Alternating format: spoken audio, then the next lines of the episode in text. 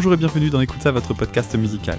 Je suis Dame, Dame Guitar Cover sur YouTube, et on se retrouve cette semaine pour le septième épisode de notre série de l'été Zig de Pod, l'avant-dernier. Et avant de commencer, je vais rappeler rapidement le concept, puisqu'avant les vacances, j'avais demandé à tout un tas de podcasts de m'envoyer un morceau de leur choix, qui pouvait être soit un morceau en lien avec la thématique de leur podcast, ou alors un morceau que les animateurs et animatrices appréciaient, pour que je puisse l'analyser, le décrypter et en parler avec vous. Cette semaine, comme d'habitude, quatre euh, podcasts euh, ont répondu présent à l'appel et on va commencer sans plus tarder par le premier, qui est le podcast Passion médiéviste. Alors, Passion médiéviste, c'est un podcast qui est dédié à l'histoire médiévale, comme son nom l'indique, et chaque mois, Fanny nous emmène à la rencontre d'un ou d'une chercheur ou chercheuse pour parler d'un sujet traitant du haut Moyen-Âge ou du bas Moyen-Âge. Vous connaissez pas la différence? Eh bien, allez écouter son podcast pour en savoir un petit peu plus.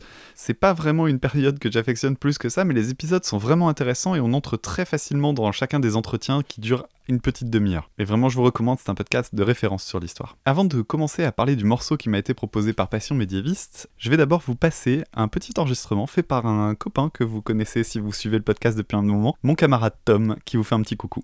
Salut tout le monde, c'est Tom. Alors, euh, bah, j'ai laissé mon bébé près de la boîte d'allumettes deux minutes hein, pour l'occuper et donner un coup de main à mon pote euh, qui a plein de qualités mais qui parle pas arabe, hein, le gros nul.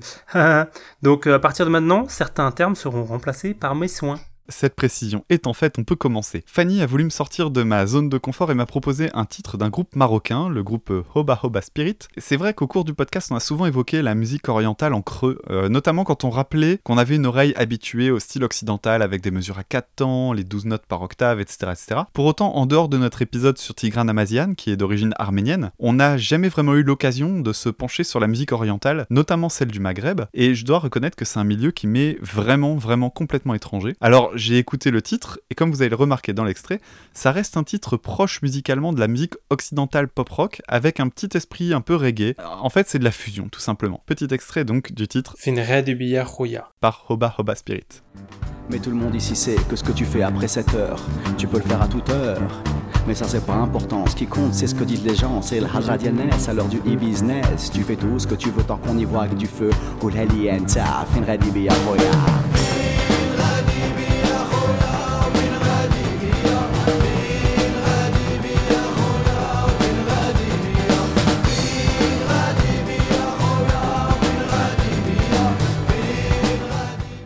vais pas faire une analyse de la composition en tant que telle, mais plutôt vous parler d'un mouvement musical dont fait partie le groupe Hoba Hoba Spirit. Alors comme je le disais, cette musique sonne vraiment très occidentale si on fait exception de la langue, dont je reparlerai tout à l'heure. On a une formation très classique en soi, basse, guitare, batterie, chant, pas d'instrument traditionnel dans ce titre. Bref, on est assez loin des clichés de la musique arabe comme on l'imagine. En fait, ce groupe c'est un des fers de lance d'un mouvement de contre-culture au Maroc et qui est né à la fin des années 90, le mouvement Naïda. À cette période, tout un tas de groupes rap, rock, metal ont commencé à émerger, notamment grâce à un festival, le festival Le Boulevard, qui se tient à Casablanca. D'ailleurs, celui de cette année euh, se tient euh, mi-septembre. Et c'est un festival qui a beaucoup gagné en notoriété ces dernières années et euh, qui attire une certaine frange de la jeunesse marocaine, qui s'émancipe de tout un tas de carcans sociaux. Et c'est d'ailleurs ce dont parle ce titre de Hoba Hoba Spirit. Dans le premier couplet, le chanteur dit On n'y comprend plus rien, on ne sait plus d'où on vient, on est perdu en chemin et on n'en voit pas la fin. Un petit peu de tradition, un petit peu de science-fiction. Résultat, confusion, c'est la fusion qui rend con, complètement paumé. C'est assez parlant quand même comme type de parole. La suite, c'est un mélange de paroles en français mais aussi en Faut savoir qu'au Maroc se mélange l'arabe classique, le berbère, mais aussi la Darija, qui a pour mérite d'être parlé par une grande majorité de Marocains. Cela dit, c'est pas une langue vue comme aussi noble que l'arabe traditionnel. Ça n'est pas non plus véritablement un argot, disons que c'est une forme d'arabe courant, mais que vous n'entendriez pas via les organes officiels. Et Oba Oba Spirit évoque ce dialecte dans la chanson. Je vous lis la traduction d'une partie de la chanson en Darija. Langue officielle l'arabe, un peu de.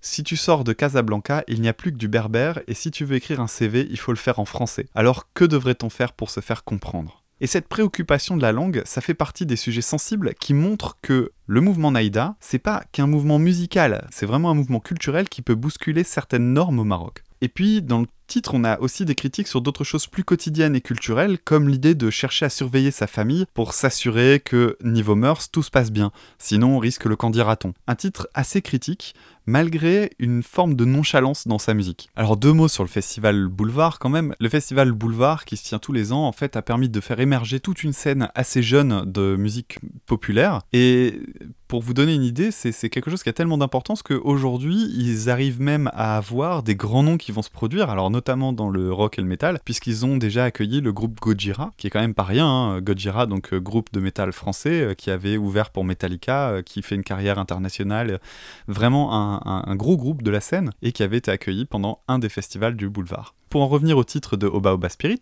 maintenant j'aimerais bien parler du refrain. Mais avant ça, j'ai envie de vous faire découvrir un autre titre qui m'a beaucoup plu de ce groupe, un titre dans lequel on ressent davantage les spécificités orientales tout en restant très fusion. Le titre qui s'appelle Black Musiba, qui pourra vous rappeler un peu ce que pouvaient faire certains groupes de fusion dans les années 80-90, notamment la Mano Negra ou encore les Négresses Vertes.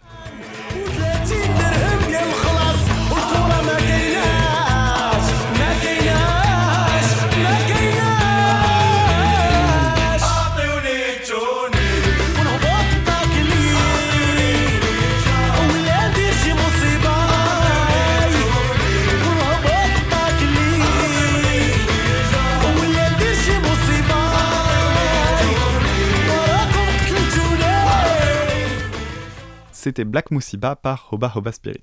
Parlons maintenant du refrain. Fanny m'a envoyé un titre tiroir parce que le refrain est en fait une reprise d'un titre d'un autre groupe marocain, plus ancien, encore que toujours actif, le groupe Nasser Et vous allez voir, c'est une chanson qui vous aura l'air beaucoup plus classique, et pourtant, ce groupe était déjà une petite révolution à son époque, à tel point qu'on les a surnommés les Rolling Stones marocains. Ne vous attendez pas non plus à de la guitare électrique, voilà à quoi ressemble ce fameux الشاني شمسنا ضوها زمرة. فهمني ولاد الشاني لا نجومنا قمرة فهمني ولاد الشاني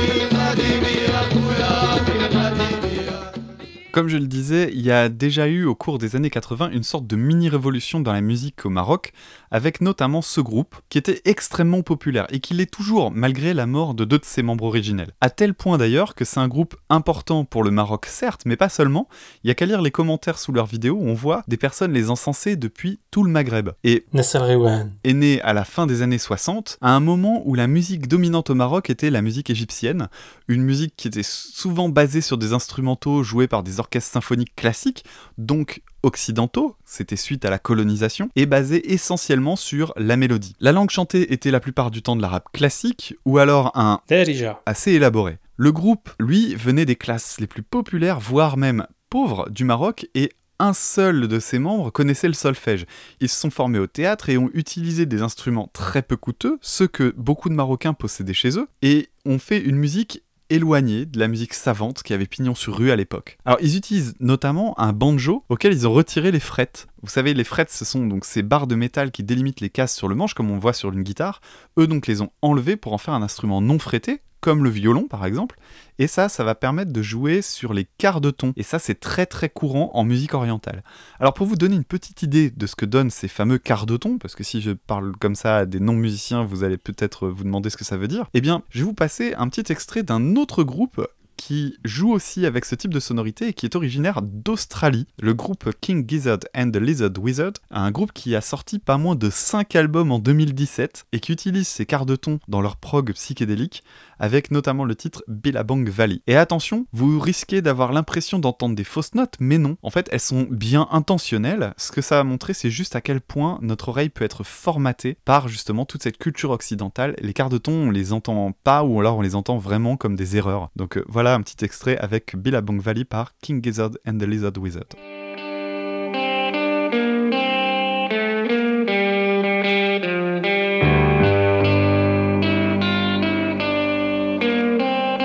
Thank you.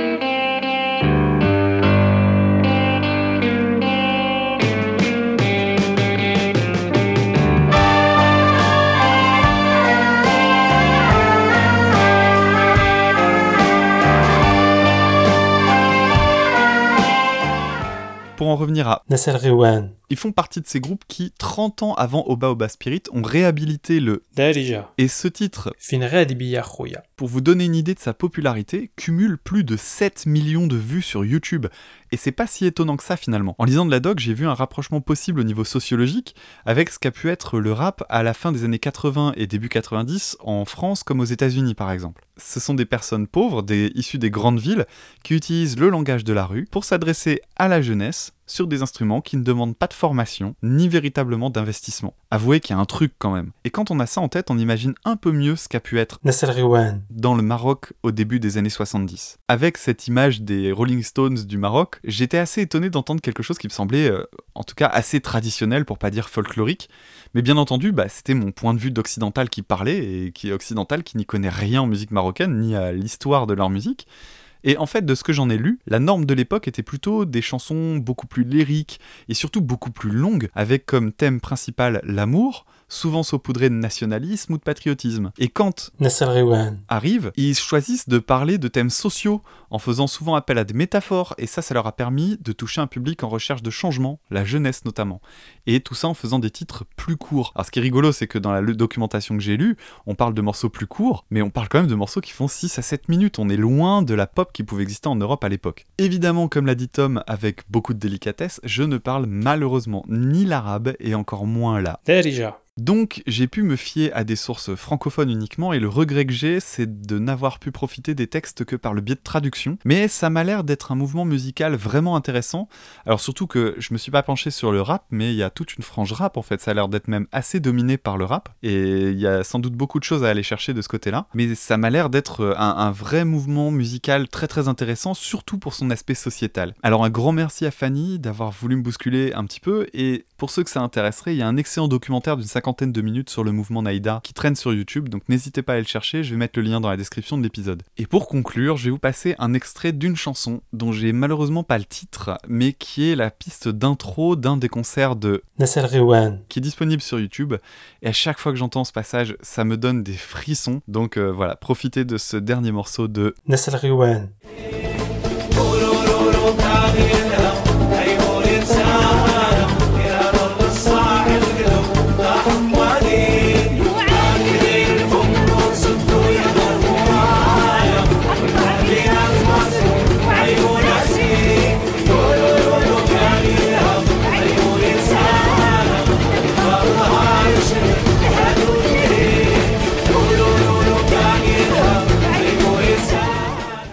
Et merci Fanny de Passion médiéviste. On continue avec le deuxième titre proposé cette semaine, et à partir de maintenant, on va passer au deuxième titre proposé par certains des podcasts qui sont déjà parus, parce que selon le nombre d'animateurs, j'ai pu recevoir parfois plusieurs morceaux. Donc on retrouve le podcast Retour vers le Turfu, qui est un podcast qui part d'un film pour le décortiquer et lui donner une note, mais aussi, et c'est l'excellente idée du concept, pour voir tout ce qui se passait à l'époque de sa sortie. Top 50, actualité sociale, politique, beaucoup de choses sont abordées, et ça en fait un de mes podcasts généralistes vraiment préférés. Alors on va s'attaquer maintenant à un extrait de la bande originale d'une des séries les plus cultes des années 90, à savoir Twin Peaks, la fameuse série produite par David Lynch, qui a fait son retour pour sa saison 3 cette année. La bande originale a pas mal marqué les esprits elle aussi, et a été composée par Angelo Badalamenti, et je suis sûr qu'une grande partie d'entre vous sauront reconnaître ceci.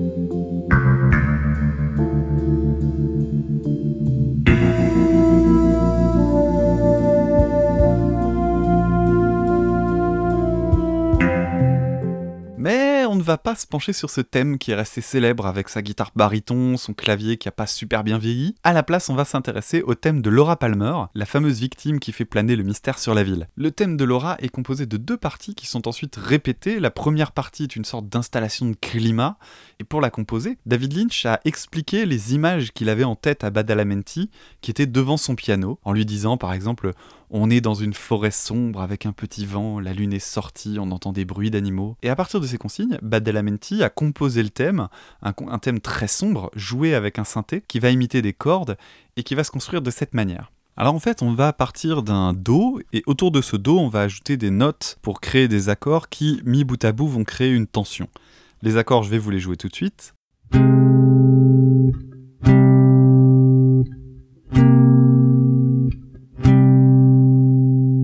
Et ce que va faire Angelo Badalamenti, c'est qu'il va ajouter par-dessus tout ça une note dans les graves qui va justement ajouter une sorte d'atmosphère pesante dans le thème. Je vous le joue à la guitare toujours avec justement ce do supplémentaire dans les basses.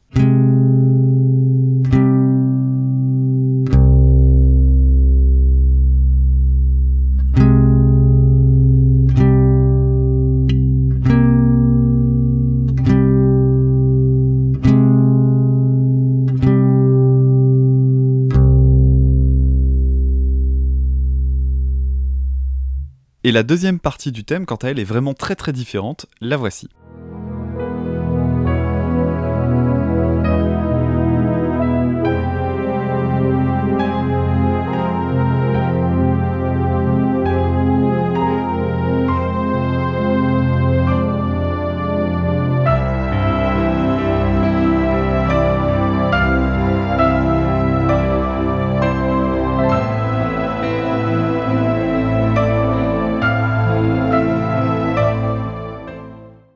Composer cette partie-là, Lynch a demandé à Badalamenti de changer de tonalité, toujours par image, en disant Derrière un de ces arbres apparaît une femme très seule, très triste, elle s'approche de la caméra, et au fur et à mesure qu'elle s'approche, on monte jusqu'à un climax. Et si je vous donne ces mots avec autant de précision, c'est simplement parce qu'il y a une très très belle vidéo sur YouTube où Badalamenti explique ça en jouant, et il répète ce que dit Lynch avec beaucoup d'émotion, c'est vraiment une très très belle vidéo. Je vous passe un tout petit extrait à l'audio. Then he would say, Okay, Angelo, now we got to make a change because from behind a tree in the back of the woods, there's this very lonely girl. Her name is Laura Palmer, and it's very sad, but get something that matches her. And, and, I, and I just segued into this.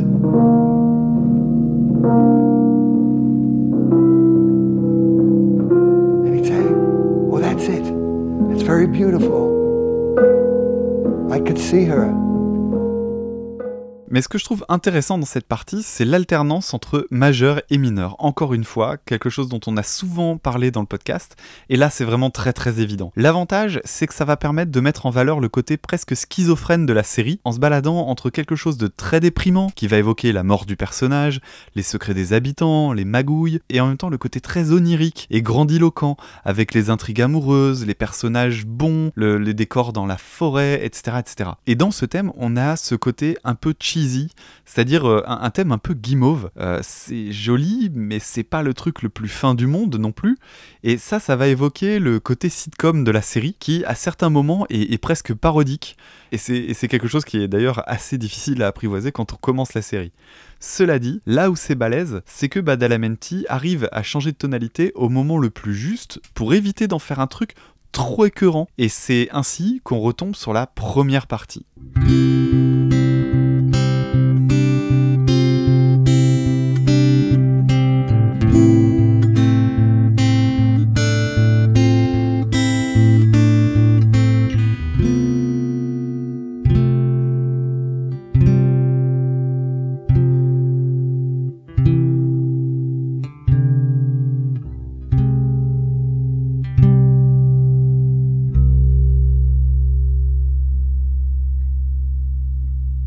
Là, je viens de vous le jouer euh, rapidement à la guitare, mais euh, l'effet est le même dans le, titre, c'est-à-dire qu'on a vraiment une mélodie qui, sonne presque naïve jusqu'au moment où arrive ce point de rupture, et il arrive suffisamment tôt justement pour pas qu'on trouve ce côté euh, trop guimauve, et ça c'est vraiment bien foutu. Et Badalamenti, c'est un compositeur qu'on oublie parfois, mais qui a un joli CV, parce qu'il a notamment collaboré avec euh, Genet et Caro pour La Cité des Enfants Perdus, ou alors euh, Danny Boyle aussi pour La Plage, mais il faut reconnaître qu'il est surtout connu pour son travail auprès de David Lynch. Entre Blue Velvet, Sailor Lula, Lost Highway, Mulholland Drive, il est celui qui a accompagné ses plus grands succès critiques et commerciaux. Et pour terminer, il a également travaillé sur la BO d'une histoire vraie, pour lequel il avait été nommé aux Golden Globes quand même, un film de Lynch dont on parle assez peu et sur lequel les copains de Retour vers le Turfu ont fait un épisode. Donc si vous aimez Lynch, vous savez ce qu'il vous reste à faire. Et moi je dis un immense merci à Retour vers le Turfu de m'avoir replongé dans l'univers de Twin Peaks. Troisième podcast de cette semaine, le podcast Le Roi Steven qui s'intéresse au livre de Stephen King, le maître du suspense et de l'horreur. Chaque mois, ils se retrouvent pour décortiquer euh, tous ensemble un bouquin de sa bibliographie. Le dernier en date, si je ne dis pas de bêtises, c'est Marche ou crève et donc euh, je vous invite à les découvrir. Euh, Moi, je ne rate aucun de leurs épisodes. Et donc cette fois-ci, peu de chances que vous connaissiez la chanson dont on va parler puisqu'il s'agit d'un petit groupe de Lilloises qui ont repris ce titre très célèbre, Feeling Good. Avant d'attaquer leur version, il me semble intéressant de contextualiser un peu histoire que vous profitiez davantage de leur très très belle version. D'abord, ce titre, c'est devenu un standard. Il a été repris des dizaines de fois par de très grands noms comme George Michael, même Avicii. Il y a même une version instrumentale par le saxophoniste John Coltrane. Au début, le titre a été écrit pour la comédie musicale The Roar of the Grey Pant,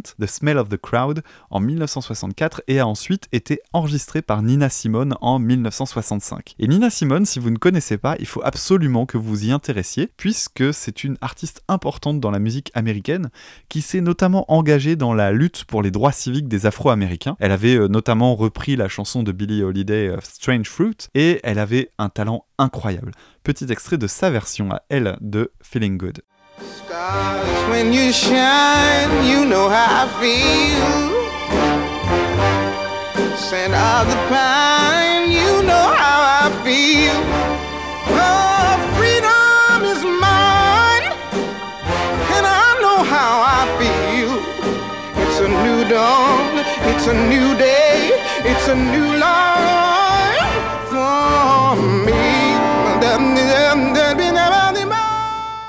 De mon côté, j'avais adoré la reprise qu'en avait fait le groupe de rock Muse.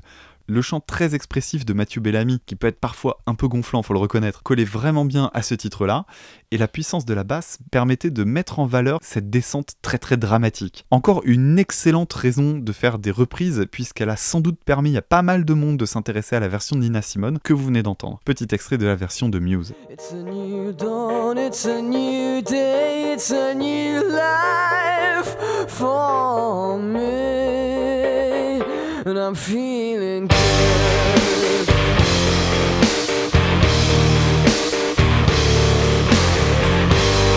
fishing the sea.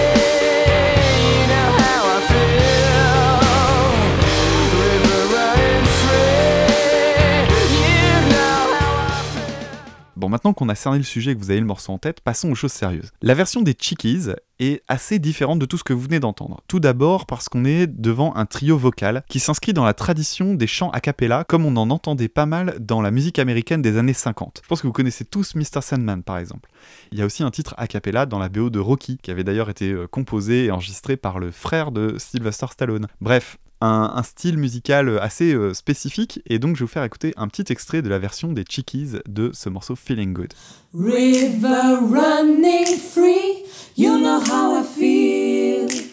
Blossom on a tree, you know how I feel. It's a new dawn, it's a new day, it's a new life for me. And I'm feeling do, do, do,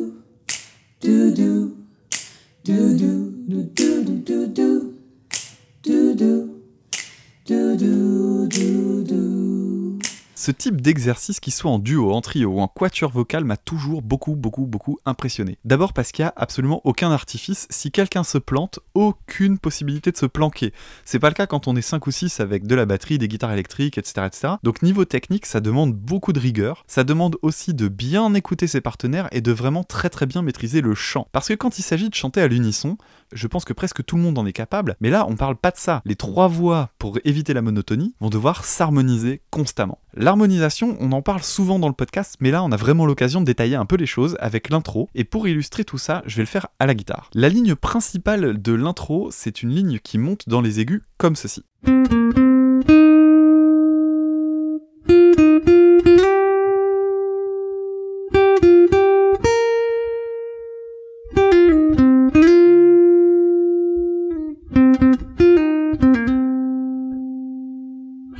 Principe de l'harmonisation, ça va être de chanter une deuxième voix qui va s'ajouter à certaines notes en chantant des notes différentes pour créer des accords. La deuxième voix, elle, va commencer à jouer cette fameuse descente de basse sur la dernière note de chaque groupe.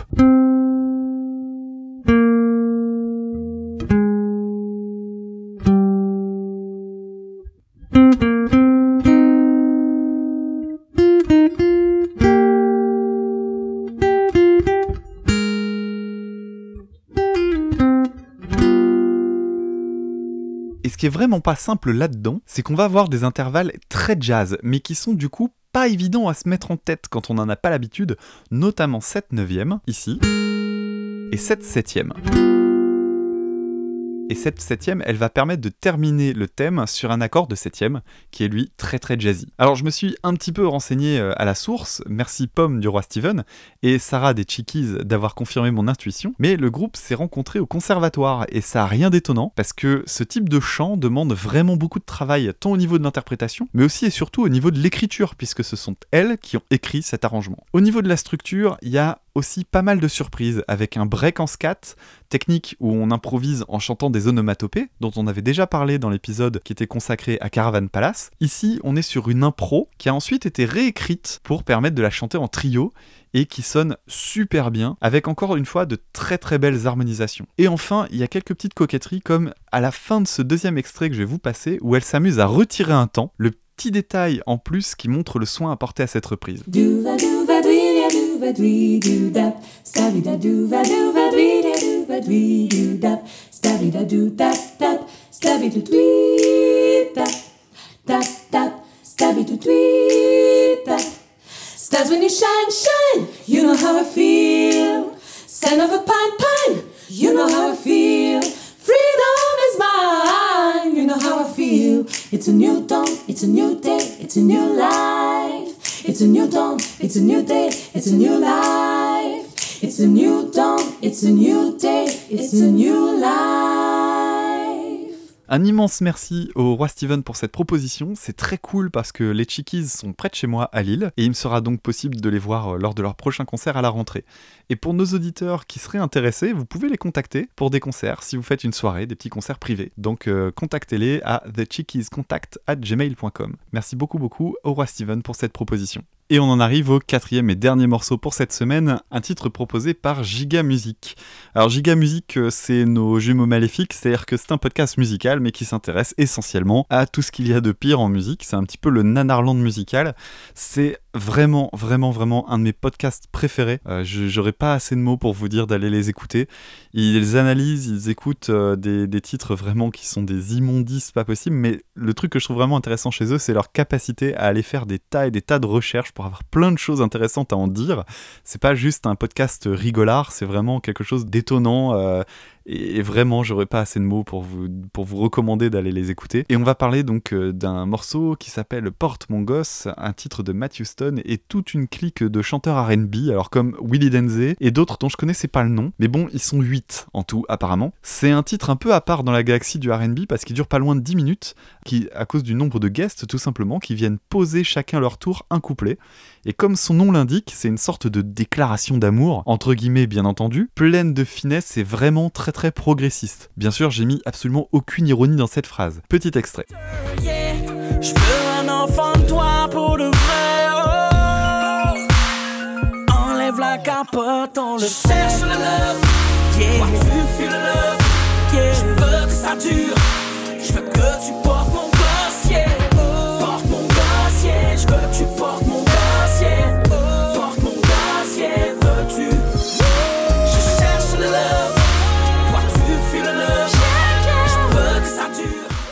Et pour une fois, j'ai fait les choses un peu différemment puisque je me suis enregistré en train de réagir en direct à cette chanson. Et donc, euh, petit magnéto de quelques-unes de mes réactions sur le vif. C'est bien, on est à à peu près 40 secondes et phrase Je te veux dans ma cuisine. Voilà, un Matthew Stone euh, très progressiste visiblement, donc euh, ça, ça promet, ça promet. Mon monde deviendra le tien, change de phone, tu oublies tes potes. Apparemment quelqu'un de très très bien, euh, ce Matthew Stone, hein, puisqu'il est juste en train d'encourager de- d'abandonner toute sa vie pour euh, juste finir dans la cuisine. Ça m'a l'air d'être absolument merveilleux. Les gars de Giga Music, je sais pas où vous allez chercher ce genre d'horreur. Je sais même pas comment c'est possible de produire un truc comme ça. C'est-à-dire qu'au bout de 50 secondes, je trouve déjà ce truc absolument intolérable. Je veux un enfant de toi, enlève la capote. Je crois que c'est une des phrases les plus poétiques et les plus délicates que j'ai entendues de ma vie en musique. Côté musique, en revanche, l'instrumental est, vraiment insipide. Euh, C'est-à-dire que c'est pas très très recherché, c'est bien produit. Il y a une différence entre l'intérêt de la composition, qui est quasi nul, franchement. En revanche, c'est bien fait. C'est-à-dire que les, on, sent que les basses sont bien travaillées, on a des accords au piano qui arrivent, qui sont plutôt euh, délicats. Enfin, c'est bien foutu. Euh, si ce n'est qu'on comprend quasiment qu'un mot sur quatre de ce qu'il dit, mais euh, sinon c'est assez bien produit, vraiment. Oh, un bruit de bébé. bon, et on est à 4 minutes 30 et c'est terriblement ennuyeux. Ça, c'est au moins le 18e refrain. Putain que c'est long, quoi. Ou putain. Sans toi en sécurité, même si nos relations ne sont pas protégées. Ou putain. Je sais même pas par où commencer pour expliquer à quel point cette phrase est épouvantable. Et encore un refrain. Je vais les chronométrer après. Je pense que je vais prendre le spectre de la chanson et je vais chronométrer tout ça pour vous dire combien de temps le refrain prend sur le morceau. Ça doit être colossal. Alors j'ai trouvé un point positif quand même dans la chanson, puisqu'à la fin de la première partie, il y a un changement de tonalité qui est assez joli quand même. Oh là là, il en fait des caisses dans le chant, c'est tellement nul. Mais le mec il s'aime tellement pour faire ça, c'est incroyable. Oh putain, le refrain, mais ta gueule. Oh putain, puis il gueule derrière, c'est chiant. Ah mais en fait quand il dit je veux que ça dure, il parlait de sa chanson. En fait sa chanson je suis sûr qu'elle pourrait durer moins de 4 minutes, mais il fait en sorte qu'elle dure euh, à peu près euh, une douzaine de minutes. C'est incroyable. C'est tiré en longueur mais... Ah il manquait plus que l'autotune. Hein. Alors il nous a fait des vocalises absolument incroyables depuis tout à l'heure et puis là il nous sort l'autotune. Donc on va dire que c'est pour l'effet de style, c'est laid comme souvent. Ouh un finish au piano. Ah, ok aucun intérêt. Ça arrive comme un cheveu sur la soupe, c'est incompréhensible. Après un cri de bébé, je précise, hein, il y avait déjà le cri de bébé juste avant. Ça, ça m'a l'air d'être l'intro du morceau suivant, et je vous avoue que j'ai pas envie d'aller vérifier, parce que bon, je viens de me taper 12 minutes de porte mon gosse et que c'était assez insupportable comme ça. Alors voilà pour le magnéto, j'ai fait ce que j'ai dit, j'ai chronométré on a 4 minutes de refrain pour 10 minutes au total. Alors clairement ils ont abusé, parce que si on retire tous les miaulements, les intros, l'outro au piano, le break au milieu, etc., en fait il y a plus de la moitié de la chanson qui est un refrain. Non seulement ça leur permet de gonfler, mais complètement artificiellement la durée, mais le pire dans tout ça, c'est que non seulement ils débarquent toutes les 30 secondes, mais surtout ils restent dans la tête. Et ça, c'est l'enfer. On entend souvent qu'une bonne mélodie, c'est une mélodie qu'on retient. Alors, vraiment, non. Quand on dit ça, on prouve qu'on n'y connaît que dalle en musique. Vous êtes capable de siffloter le sacre du printemps de Stravinsky, vous?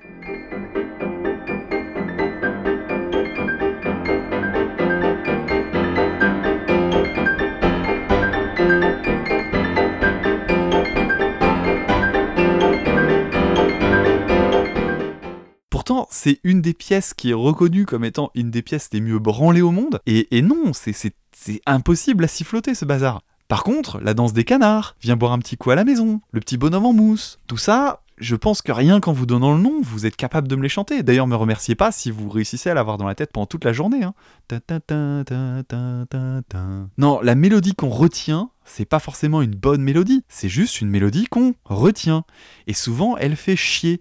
Elle est nulle, elle donne des envies de suicide quand elle est dans la tête, et celle de Porte mon gosse, bah c'est ça. Et ça correspond à la moitié de la chanson. Il y a des dizaines de trucs malsains à l'intérieur de cette chanson. On est dans le RB, donc c'est un style dans lequel le thème de l'amour est vraiment prépondérant. Mais là, on bat des records niveau parole. J'ai coupé mes réactions directes parce que c'était un peu décousu, alors je reviens sur certaines phrases que vous n'avez pas eu la chance d'entendre pendant l'extrait, et il faut savoir que comme il y a plusieurs chanteurs, chacun a sa petite phrase misogyne ou problématique, souvent euh, problématique liée à la misogynie, et pas de souci, tout le monde y va. J'ai déjà parlé de Je te veux dans ma cuisine et du fameux Enlève la capote.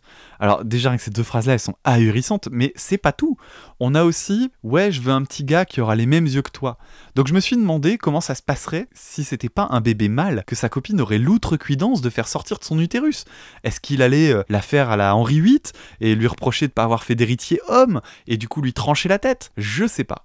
Ensuite, on a Tu te feras belle, tu pourras sortir, je prendrai soin de lui, je me lèverai au milieu de la nuit, on inversera les rôles. Je trouve ça fou d'avoir ce genre de paroles dans un titre qui est daté de 2015.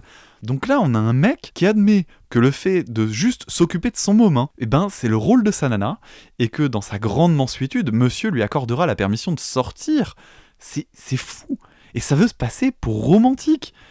Je trouve ça hallucinant. Alors je me demande toujours à qui s'adresse ce genre de chanson, parce que clairement, euh, là on est dans un truc, euh, c'est de la dragouille en musique, et je me dis, mais les mecs s'adressent aux femmes, mais sérieux, mais qui peut tomber amoureuse d'un connard pareil? Bref. Il y a aussi le coup des relations non protégées que vous avez entendu dans le magnéto, évidemment. Et enfin, on a avoir un nouveau-né peut faire changer la donne, un des seuls moments où une femme fait évoluer un homme. Et dans cette phrase, on a le gars qui définit une bonne relation de merde, où le gars est visiblement un crétin qui a besoin d'évoluer, et une femme tellement intéressante qu'elle le fera évoluer que grâce à son utérus, encore une fois. Parce que bon, une femme qui lit, une femme qui fait réfléchir, une femme qui fait rire, bah non, tout ça, ça l'intéresse pas. Lui, ce qu'il veut, c'est une femme qui fait des enfants.